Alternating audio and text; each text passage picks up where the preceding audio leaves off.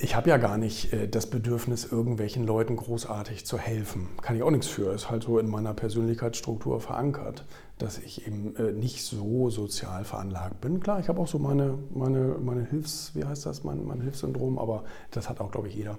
Ähm, aber nicht so ausgeprägt. Und ähm, äh, ich glaube ja, äh, so ein bisschen diese Adam Smith-Theorie finde ich sehr, sehr cool. Wenn du etwas liebst, wenn du etwas gerne tust und es dich erfüllt und du gleichzeitig damit jemandem anders sozusagen hilfst, einen Arbeitsplatz schaffst oder irgendwie eine Leistung erbringst, die demjenigen äh, in seinem Geschäft hilft oder bei seinem Leben hilft oder was weiß ich oder wie auch immer.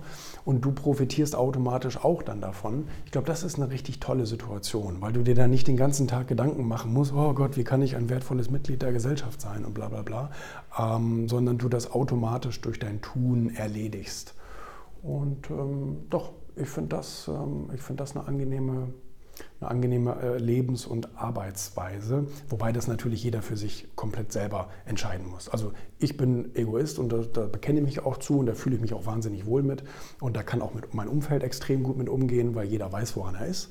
Ähm, wenn man aber das natürlich nicht ist, wenn man jetzt wirklich so ein ausgeprägt sozialer Mensch ist und so weiter und so fort, ähm, dann Gut, ich meine, trotzdem muss man so ein bisschen gucken, ne? also bleibst du nicht selber auf der Strecke, aber du, du, du darfst dich dann da auch nicht verändern. Also ne? wenn du ein extrem sozialer Mensch bist, dann ähm, veränder das auch nicht, ne? weil dann macht dich happy und du musst happy sein, das ist das Wichtigste. Ne?